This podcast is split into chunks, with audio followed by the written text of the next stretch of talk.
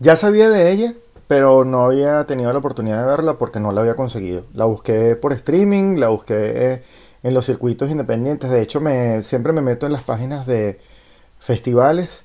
Y a pesar de que se estrenó en San Sebastián, la muy poca información que había allí no me permitía accesar bajo ninguna bajo ningún contacto posible a la productora o a la distribuidora. Entonces, bueno, nada, hay que esperar que en las pantallas se diera. Pero en un grupo de Telegram apareció la película y desde ese día me dije, bueno, tengo que verla con cotufas, con la luz apagada, tranquilo, porque con esos dos actores y con el performance que tenía toda la crítica alrededor de, de lo que había sucedido en San Sebastián, dije, bueno, esto hay que verlo con tranquilidad.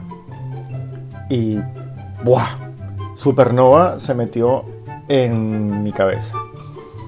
Para quienes no sepan qué es supernova, supernova es un término especial de la astrología que defina el momento de la implosión de un planeta o de una estrella. Porque desaparece en ese momento. Es una implosión que a su vez es una explosión y desaparece, se vuelve polvo de estrellas. Y creo que mejor que esa definición para esta película es imposible que podamos decir de qué se trata la película. Supernova hoy en un maricón de películas aquí en Estar por ahí.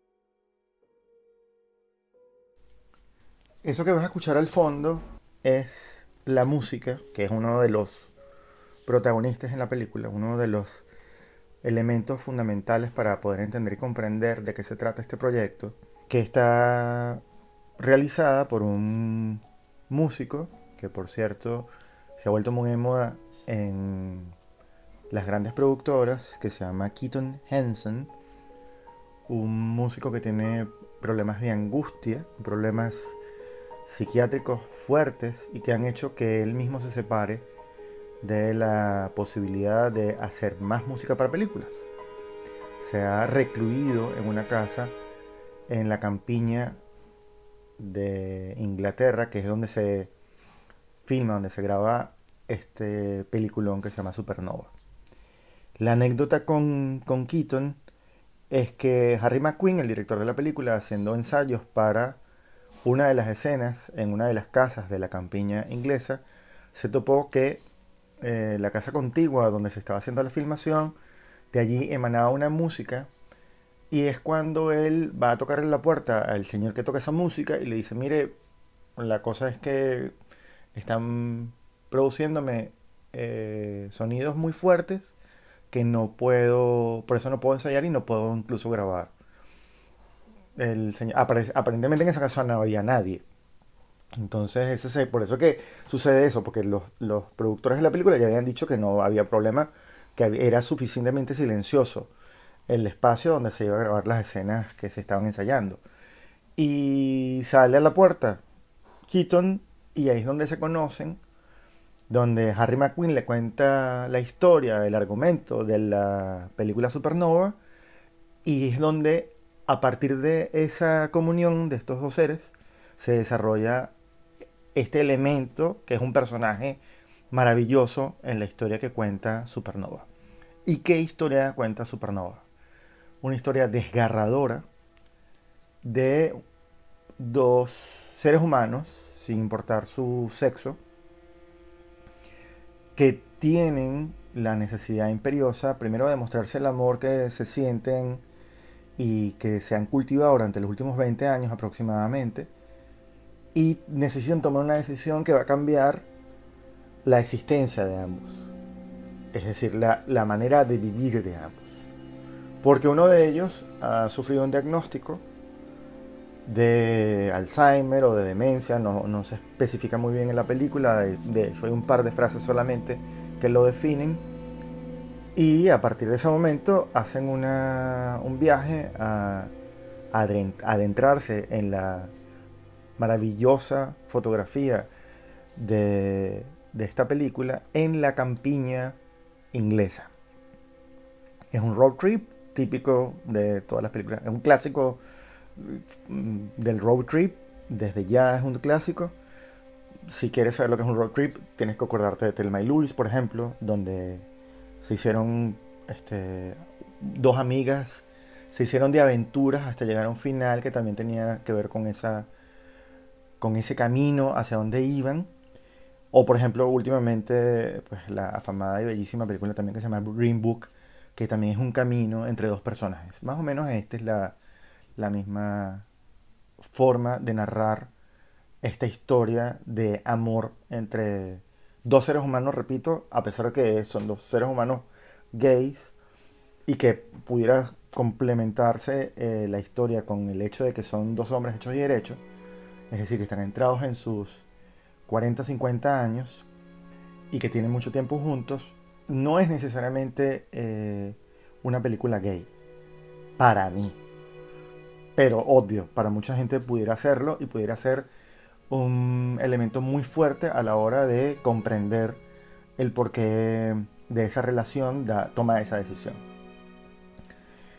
¿Y qué decisión toma? Bueno, eso es lo que tienes que averiguar mientras que ves la película ese argumento, que es un argumento que ya lo hemos visto en, muchísimas películas también, sobre todo en el tema, cuando se, toca el tema psiquiátrico demencial, lo hemos visto, por ejemplo, en aquella maravillosa película con Julianne Moore, que se llama Still Alice, sobre una doctora que reconoce su Alzheimer y empieza a grabarse y escribir para entonces no solamente no perder tanto la memoria, sino para que los demás sepan la forma en que ella fue perdiendo las facultades y nos adentramos en esa historia maravillosa que nos, nos permitió comprender el nefasto mundo de las personas que sufren de esa enfermedad. Pero también hay otras películas también que tienen esos visos, como Remember, de, que también tuvo al hace poco desaparecido Christopher Plummer y El hombre elefante, que también tiene unos momentos muy álgidos en ese,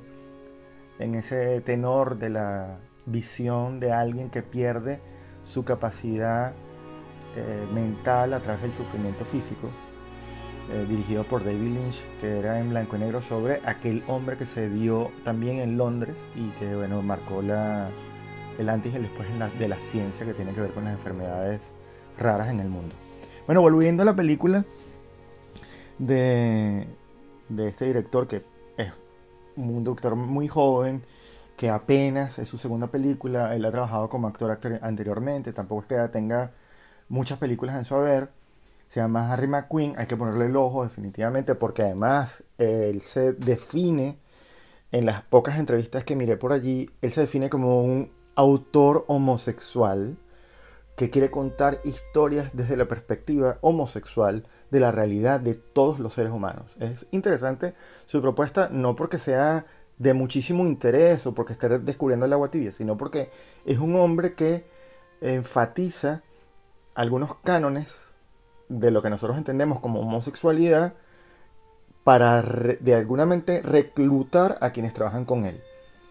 Yo al principio, eh, antes de ver la película, tuve el prejuicio de, no verla porque mm, Colin Firth y Stanley Tucci son heterosexuales. Y yo dije, bueno, ¿hasta cuándo vamos a seguir viendo películas con superactores en esos proyectos que son muy ambiciosos, eh, haciendo películas de homosexuales? Porque no hay dos homosexuales haciendo una película, o dos homosexuales salen del closet, grandes actores, y terminan haciendo una buena película para todos igual. Entonces, cuando ves la película entiendes que hay una, necesidad imperiosa de, no caer en cursilismos y que probablemente desde el punto de vista conceptual del argumento es necesario rescatar el hecho de que dos hombres se amen indiferentemente de que sean homosexuales o no.